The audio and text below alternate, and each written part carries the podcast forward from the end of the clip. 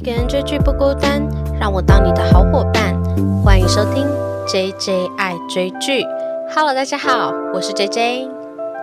今天这一集呢，要聊就是最近在八月二十七号左右在 Netflix 上上架的一部韩剧。那这一部韩剧呢，叫做。D.P. 逃兵追气令这一部呢，有一点点像我们之前李帝勋跟陈俊相所主演的《我是遗物整理师》。就是它都是算是一次全集上架。第一批逃兵追缉令呢，总共有六集。它也是像我是遗物整理师一样，就是主角们各有一个任务角色设定，然后他们每一集都会去有一点像破不同关卡，然后有点像单元剧的这种感觉。当然最后有把他们身上的故事就是拉回主线。那第一批逃兵追缉令呢？诶，我。之后把它简称叫 D.P 好了，因为我觉得好难念哦，真的不知道为什么我跟这个名字不合诶。就是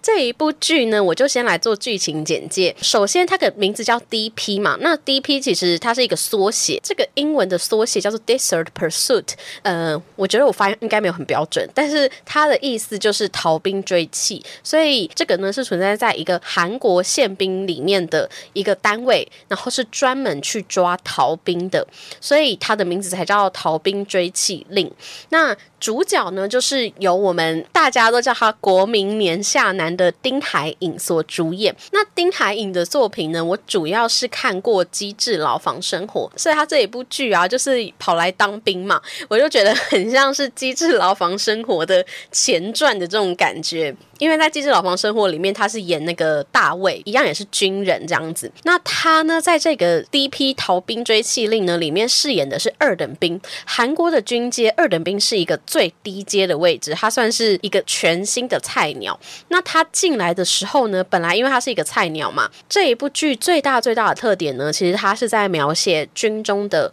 霸凌文化，所以感觉得出来，它其实是一部非常非常沉重的剧。因为我本身就是一个女生，所以我也没有当过兵。由我来讲一个军中霸凌的话，我真的就是一个完全的旁观者。旁观者也是这部剧里面非常重要的一个概念。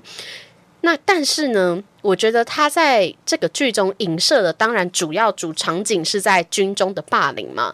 但是如果大家就是从小到大走过学校、职场，或是社会生活，或是朋友圈，其实多多少少都会有一些霸凌跟排挤的现象出现过。那在这样子的情况出现的时候，大家是旁观者，还是加害者，还是受害者呢？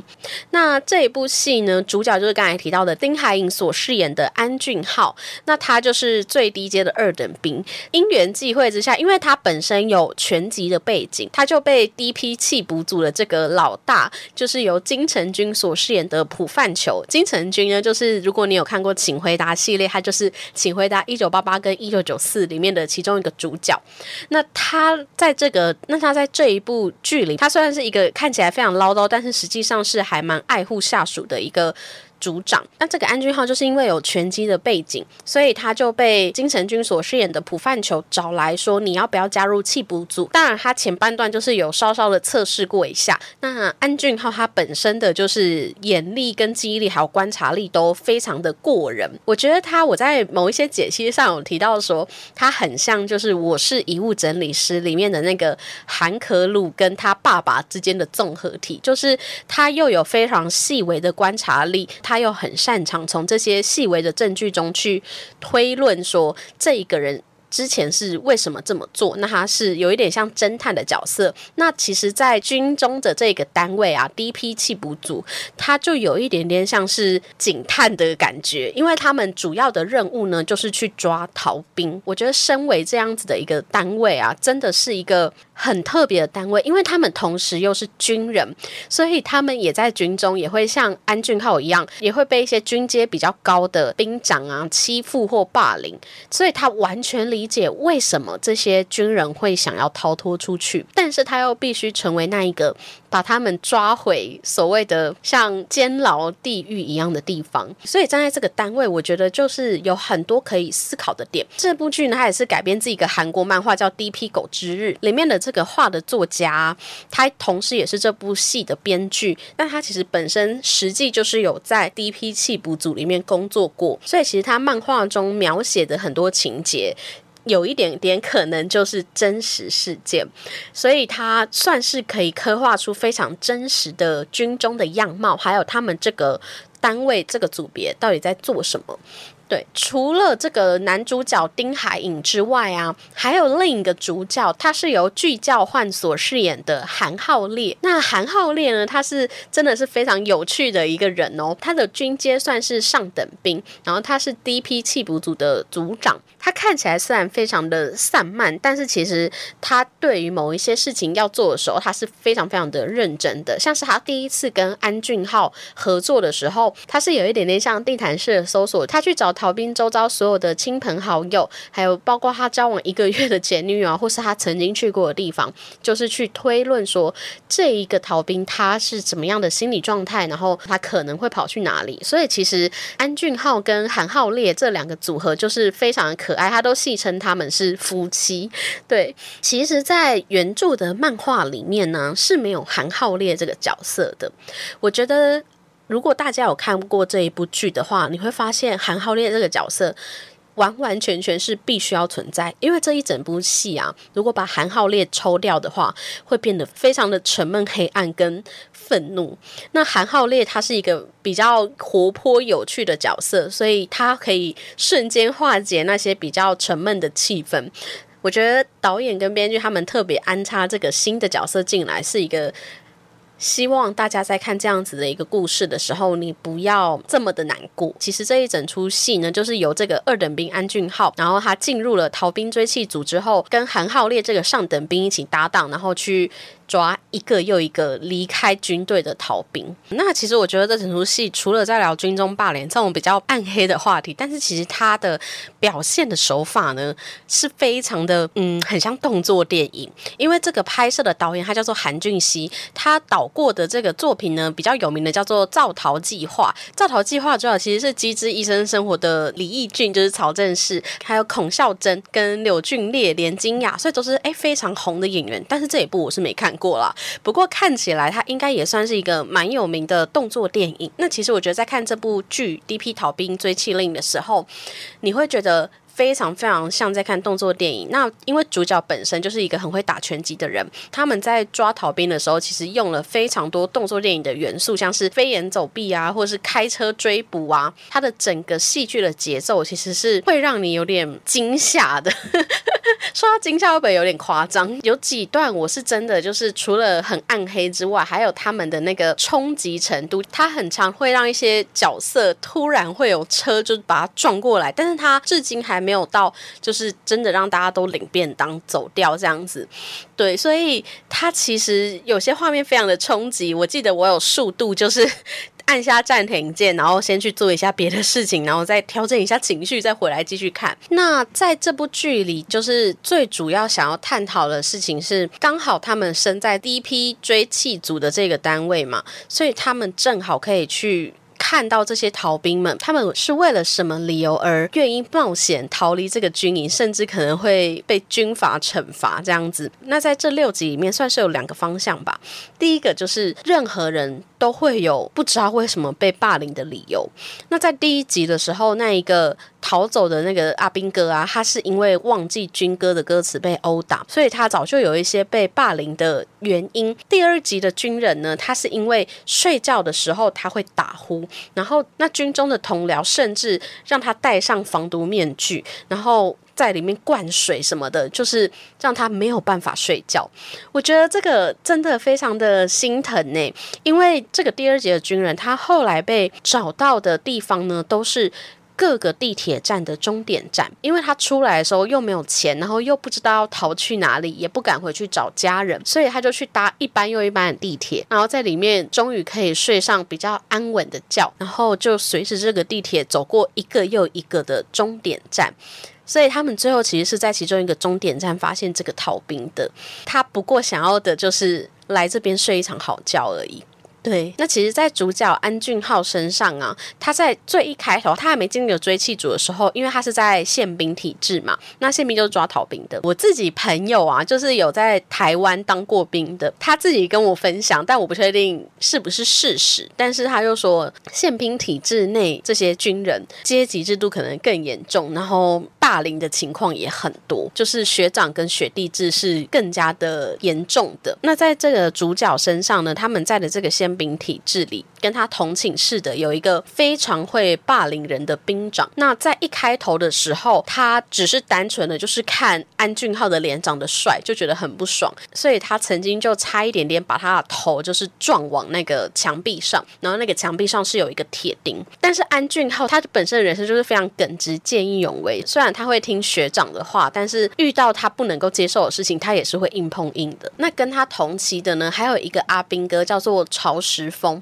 他其实就是我们五六集的主角。我觉得曹石峰根本可以算是这整部剧里面的第三个男主角诶，因为他身上的戏份很多，而且他其实从第一集进来的时候呢，他是一个有一点微胖，待人非常的善良。他看到安俊浩被欺负，然后关紧闭的时候呢，他还会拿一个巧克力派，然后画一个可爱的漫画给他。那曹石峰他本身的人设是他以前其实是一个柔道国手，结果他因为他不喜欢打人。离开了这个柔道的生涯，然后他就进去了一个算是教学小朋友的一个机构，他在里面教漫画，他甚至被小朋友跟老师们称为“封地老师”，因为他的心肠跟甘地一样善良。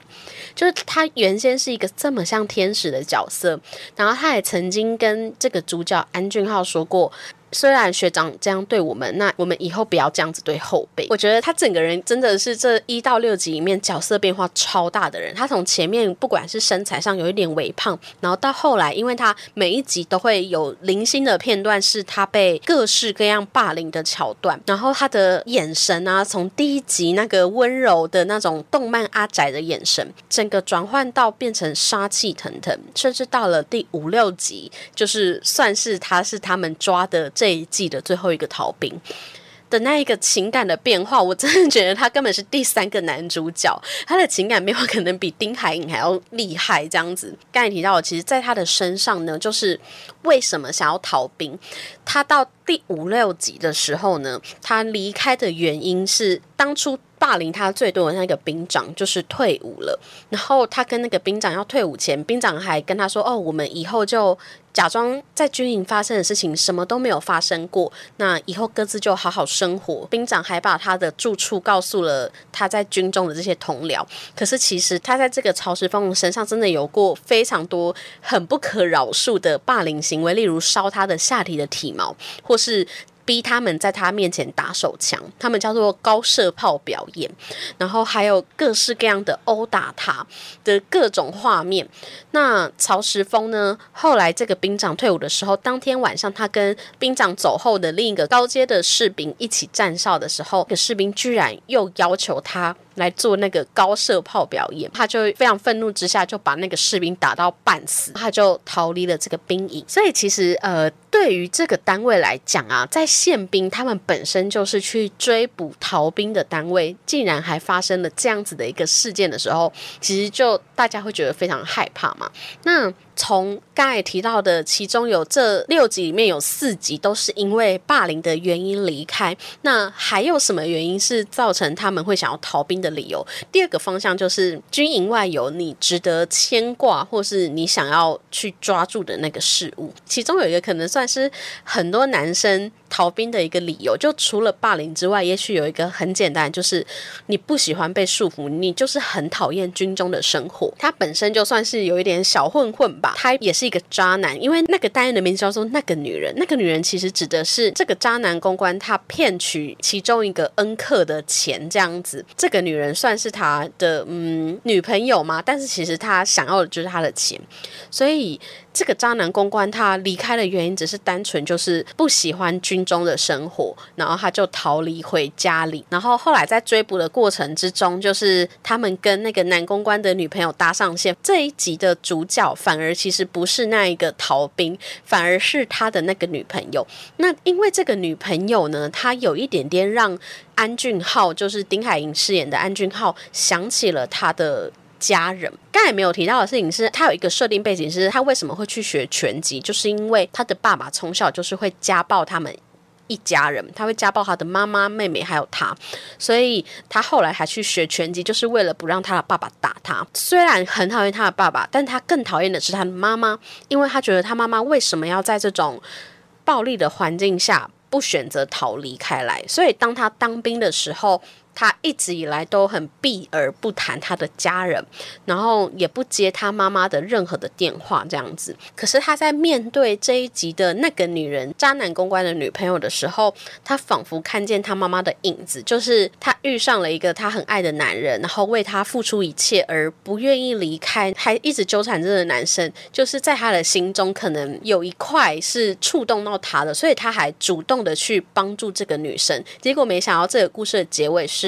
这个女生把她的钱骗走，这样子，我觉得这对于安俊豪来说是一个很好的结尾，因为他本来是很可怜那个女生离不开这个男公关，可是至少这个女生在最后她选择了离开，所以我觉得在他心里可能也很渴望他的妈妈也可以像这个女生一样，就是骗骗那个男生的钱之后，潇洒的转身就走这样子。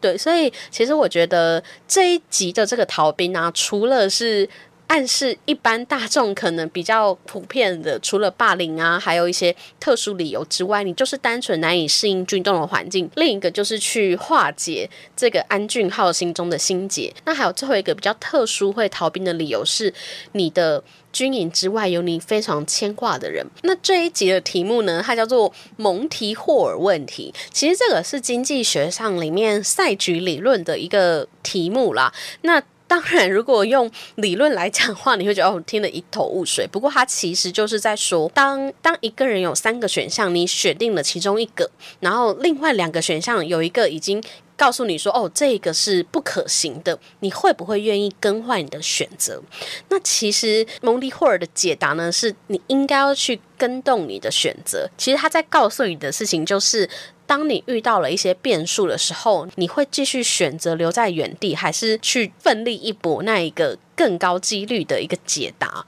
对，所以这一个故事呢，就发生在那一个逃兵身上。他是一个品学兼优的学生，他从小跟他奶奶算是有点相依为命长大。结果他奶奶就是突然得了这个失智症，那他为了害怕自己就是在他奶奶得失之症的时候想要自杀什么的，所以他在那个时候选择了 A 选项，就是去当兵。那去当兵之后，他就必须。努力的去赚很多的钱，因为他希望可以把他奶奶送去疗养院生活。结果没想到，在他当兵的途中就发生了一个不可预料的变数，就是他们家算是都根区，然后要被拆迁。那他为了保护他的奶奶，其实他在军中没有受到任何的霸凌，可是他就为了要去保护他的奶奶，他就决定逃离这个军营，然后去赚取足够的钱，然后可以把他奶奶送到一个更好的机构做疗养。那我觉得这一集真的第一名喜欢的集数，因为我觉得在这一集里。面你真的看到各式各样人性的光辉，而且他还置入了一个非常有趣的经济学类型的题目，同时也会跟这个追气主一样在思考说，那为什么到底为什么这个人会做这样子的选择？而且在最后，这个追气组其实是放弃抓捕这个人的。他就跟他说：“你还有多久的时间才可以赚到你需要的金额？”他就说两个月。结果里面非常棘手本分的主角韩浩烈，他就把他放走了。对，所以其实我觉得那一幕真的很彰显这一个组别存在的意义。因为刚才提到的，他们虽然是来抓逃兵的人，可是同时他们也是军人，他们可以。设身处地的为这些军人着想，说啊，为什么他会离开？那有些人因为是霸凌，有些人因为是单纯不适应，那也有些人是必须在这个时间段去做这个决定，不得不的选择，所以他就成为了帮他一把的人。那当然，这件事情当然是不合法的嘛。主要有这几个逃兵的理由啊，你当然就是因为拥有非常多你不得不离开的理由嘛。那我在看的时候，因为我真的就是因为我没有当过兵，我是一个女生，所以我就会很好奇说，那他们在剧中的这一些霸凌事件啊，到底是不是真实的？最近近期呢，在韩国军中最严重的军中霸凌案，应该是二零一四年的金鸡道连川虐兵惨案。那这个案件呢，有人说可能就是第一批逃兵追缉令的算是影射的案件，因为第一批逃兵追缉令他们的年代是设定就是在二零一四年。那这个金鸡道连川虐兵惨案呢，它是当时的台湾号称是韩版的洪仲秋案。其实台湾军中霸凌致死的事。件最有名的呢，应该就是洪仲球案了。那我因为做这部剧，我就去访谈几个当过兵的朋友。那其实他们说，其实，在洪仲球案之后呢，不管是霸凌事件还是学长学弟制事件，都有更加的减少。而且，其实，在洪仲球案之后，就有军中申诉的那个专线，还有那一个时期啊，FB 不是很常有什么靠背系列嘛，所以就会有一些靠背长官的这一种粉砖出现。所以，其实我觉得。在台湾感觉起来，就是我觉得很悲伤、很悲伤的事情，是你必须发生一个这么大的案件才会。让大家意识到这个问题，然后也必须发生这么大的案件，这个体制跟结构才有可能做变化。其实，在第一批逃兵追缉案里面呢，他的最后一集那一个曹石峰，他就非常不能够理解的事情是，他遭受凌虐是一回事，可是更让他心痛的事情是，为什么大家都是旁观者，大家都不愿意在他受到痛苦的时候拉他一把。对，所以这是一个很很难过、很难过的事情。那刚才提到这个金鸡道连川虐兵惨案啊，他就是一位二十岁的隐性大兵，被五位老兵凌虐跟殴打致死。而且他死后，大家在看他的遗体的时候，有非常大片的淤青，就是很夸张的那一种殴打。他是被同僚连续殴打了三十天之外呢，还要吃自己的呕吐物、地上的痰，还有。水行四候，而且更难过的事情是。听说当时的长官都知道这件事情，却当作没有看到。老兵还威胁说要找受害者的家人，才让他不敢求救。那当这个案件曝光的时候呢？一开始军方是说，是军方说的哦。军方是说这个士兵他是吃东西噎死的。因为人权团体开始掌握了很多证据之后，军方才一步一步改口。那在这件事情之后，就是有一些军中的大官有下台，也有一些些改善。所以其实台湾媒体会把它说成是。韩版的洪仲秋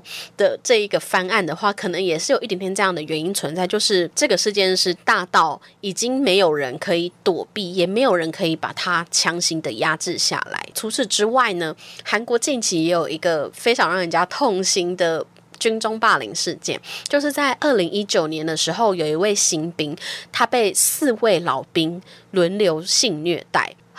如果大家对于这个韩国军中的实际情况有很大的兴趣的话，都很推荐可以去搜寻 YouTube 的胃酸人，他有对这个题目做大概他好像会做四集的介绍。因为我本身在做这一集节目的时候，我就有去参考一些些他的影片啦。那他其实就讲的很清楚，就是韩国的霸凌有几种分类，好像有四种吧。然后性虐待好像是第三种还第四种，就是韩国的军中霸凌有多严重，然后还有为什么会有霸。霸凌这个文化存在这样子，所以我觉得大家如果有兴趣的话，都可以去搜寻 YouTube 胃酸人，他是一个韩国人，然后在台湾生活，讲述一些韩国文化的频道，很推荐给大家。那这一个案件呢，就是非常悲伤的事情，是他是一个新兵被四位老兵轮流性虐待。故事一开头是这个新兵啊，他在军车上没有经过另一个兵长的同意，就擅自把。窗户关上，结果这个兵长就痛殴这个新兵半个小时之后开始呢，这个兵长就会开始对他有一些性骚扰的行为，就是逼新兵看他的生殖器，或是有一些可能像高射炮表演这一种行为出现。那当这个兵长退伍之后呢，他居然还找了还没有退伍的同僚。一起来继续关照这个新兵。自己退伍还不放过他，他还要找另一个同僚来关照这个新兵。这个同僚就更加的恶劣，他不只会把他带到吸烟区施暴。他甚至还会撒尿在这个新兵身上，而且会对他进行就是身体的爱抚。那他自己做还不够，他还找了另外两个伙伴一起欺负他，而且他还会要求这个新兵在受报之后要对他们大声的说谢谢。所以其实真的是非常非常的变态。那之后当然这件事情就是有爆料出来嘛，也有受到一些惩罚。那其实，在台湾呢，在二零二零年呢，也有发生。经过一个负责新兵训练的下士教育班长，他在营房的寝室内轻生。那听说他当时就是因为部队的长官常常会在新兵的面前彪骂这个下士，然后导致连四个月的这一种军事训练的役男都瞧不起他。然后就是其实他在他身上有非常大量的军中霸凌事件，就是像是有资深的士官还把繁重的业务丢给他，让他没有办法休假，或是休假的时候还被召。召回，所以不管是台湾还是韩国，好像在军营里面就是会或多或少有一些霸凌的事件出现。那其实我觉得，因为我是再次提及我是一个女生，我觉得呃，女生来看这部片会让我想到的事情是，我虽然没有当过兵，可是我也在学校、职场生活过。其实我觉得霸凌这件事情啊。不管是在哪一个地方，它都有机会发生的。那在我自己身上，我自己周边的朋友啊，小时候的成长历程或多或少都有发生过。霸凌的经验，我自己没有被同学霸凌过，但我被老师就是有讲过一些很不好听的话。老师当然没有办法可以带头，就是让学生来霸凌我啦。但是我觉得小时候的教育真的是非常非常重要。尽管我长到现在这个年纪，我还是可以想起来那个国小的时候，那个老师对我说了什么话，因为我觉得那是一种很伤心的感受。我可以小小讲一下，就是呃，其实我小时候一。以来都算是成绩还不错的学生，直到高中为止，我都还算成绩还不错的学生。所以老师正常来讲应该是不会太讨厌我，毕竟以前很多老师都是拿成绩来定义一个学生嘛。可是我有时候就会遇到一些老师。不知道为什么看我不顺眼吗？就是小时候好像发生过有一次，可能大家那种传考卷啊，我那时候好像做倒数第二个，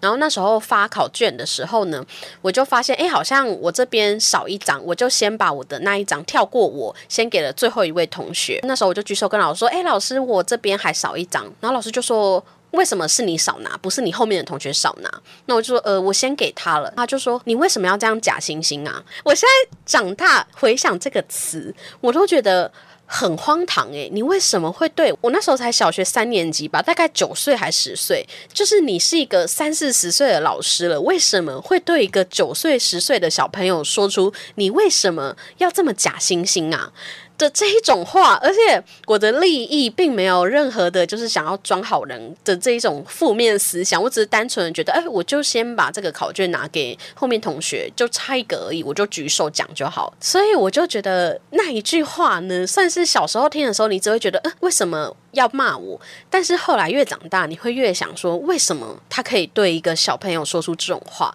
然后直到我现在长到这么大了，我还是会想起这段话的时候，觉得有一点点好像回到小时候被骂的那个情景。那当然我没有这么玻璃心啦，我知道其实有更多人是面临很多学校霸凌的行为，因为其实我在国中的时候，周遭同班的同学也有成为那个被霸凌的人。嗯，那时候的小朋友，我觉得是同才的关系，你。尽管知道这件事情是不对的，但是你也不敢说什么，因为我觉得我们真的就很像这部戏的结局。最后，曹世峰他说的：“为什么你们这些人都是旁观者？”所以这才是我为什么很想要做这集 podcast 的原因。因为我知道军中霸凌不是每一个人都可以碰到，但是社会、学校、职场上的霸凌是每一个人都有可能碰到的。这个议题如果可以让更多更多人听见的话，我们都也许可以像他最后一。剧就是，其实它的结局是一个有点震撼的结局，我就不先爆雷。但是他想要带给大家的观点是：我总该做些什么吧？我们不能只是当旁观者，我总该做些什么吧？所以。那一句就是促使我现在想要来做这一集的原因，就是我总该做些什么吧？我可以试着用 podcast 的方式，然后。也跟过去那一个曾经被老师说话重伤过的我，就是重新和解，然后也重新跟那一个小时候我成为那个旁观者的角色，告诉自己长大之后不要再成为一样的旁观者。所以其实呢，我觉得他最后的结局啊，就是真的非常的震撼，真的很推荐大家这一部剧。那刚才最后呢，我想要提到的一个是关于漫画跟原著的差异。不过，其实我刚才前面就有提到，除了里面那个角色韩浩烈啊，他是一个全新加入的角色，我猜他就是为了要让，毕竟这是一个电视的剧嘛，就希望他可以有一点轻松的氛围，所以他安插了一个可以带领。丁海寅的角色进来，那其实安俊浩呢，他在原著的漫画中，他的设定是一个上等兵。导演他希望这一个剧情能够更加的黑暗，所以他把丁海寅这个角色是列为。最低阶的二等兵，他们的军阶其实是二等兵、一等兵、上等兵跟兵长这样上去，所以他希望这个逃兵追缉令呢可以更加的暗黑一点，所以他甚至把他设为菜鸟。开始的时候，安俊浩是有遭受那个兵长的霸凌，只是因为他后来加入这个追缉组的时候，他们就不太敢动他了。这样子，其实这部剧它除了在讲军中霸凌之外，我觉得它还有第二个点是我刚才忘记提到，就是在这部剧的最后。就是那个曹石峰啊，他虽然因为被霸凌，然后想要对那个兵长复仇，可是其实，在剧中中间的时候，他有一段是他在半夜的时候拉着安军号出去，然后把底下的士兵叫醒来，结果他在外面就像兵长霸凌他一样，他去霸凌底下的那些士兵。其实我觉得他讲的那个观念，就是被霸凌的人都有可能成为那一个。霸凌人的人，不知道大家有没有看过去年还前年的一部国片，叫做《无声》。它真的是也是一部非常非常沉重的电影。它其实影射的是一个台湾发生的真实事件，是台湾启聪学校的性侵害案件。那这个性侵案件非常的可怕的事情是，他们整个学校人数也才一两百人吧。然后其中有过性侵害之间的这个关系的，就有一百多个学生。我其实当初要做这个 podcast 之前呢，我本来是想要录这一个电影的，因为我有看完这部《无声》之后，我有去把它相关改编的小说拿出来看。那它里面呢，就有清楚的描述这个案件的恐怖之处。那我想要提到的是，在这个启聪学校里面呢，它就是他们学生的年纪。非常年轻，就是国小到国中还高中都还在。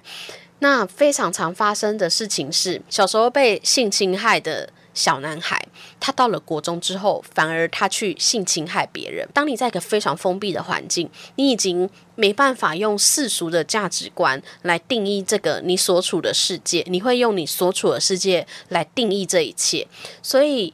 当军中或是像那个。启聪学校，他们都算是比较封闭的区域，那他们同样也没有办法跟外界有更好的联系，在他们身上就。更容易发生这种学长学弟制，然后你霸凌我，我也要霸凌回去。当时那个启聪学校的曾经是被霸凌的人，然后成为霸凌人的那个学生啊，有受过访谈。那个老师就问他说：“你为什么要换你去性侵害别人呢？”他就说：“因为如果他不这么做。”他就会是被霸凌的那一个人，这个就是霸凌案件身上一个更难过的点，就是为什么我们是旁观者？因为我们可能也很害怕插手的时候，我们成为那个一样被霸凌的人。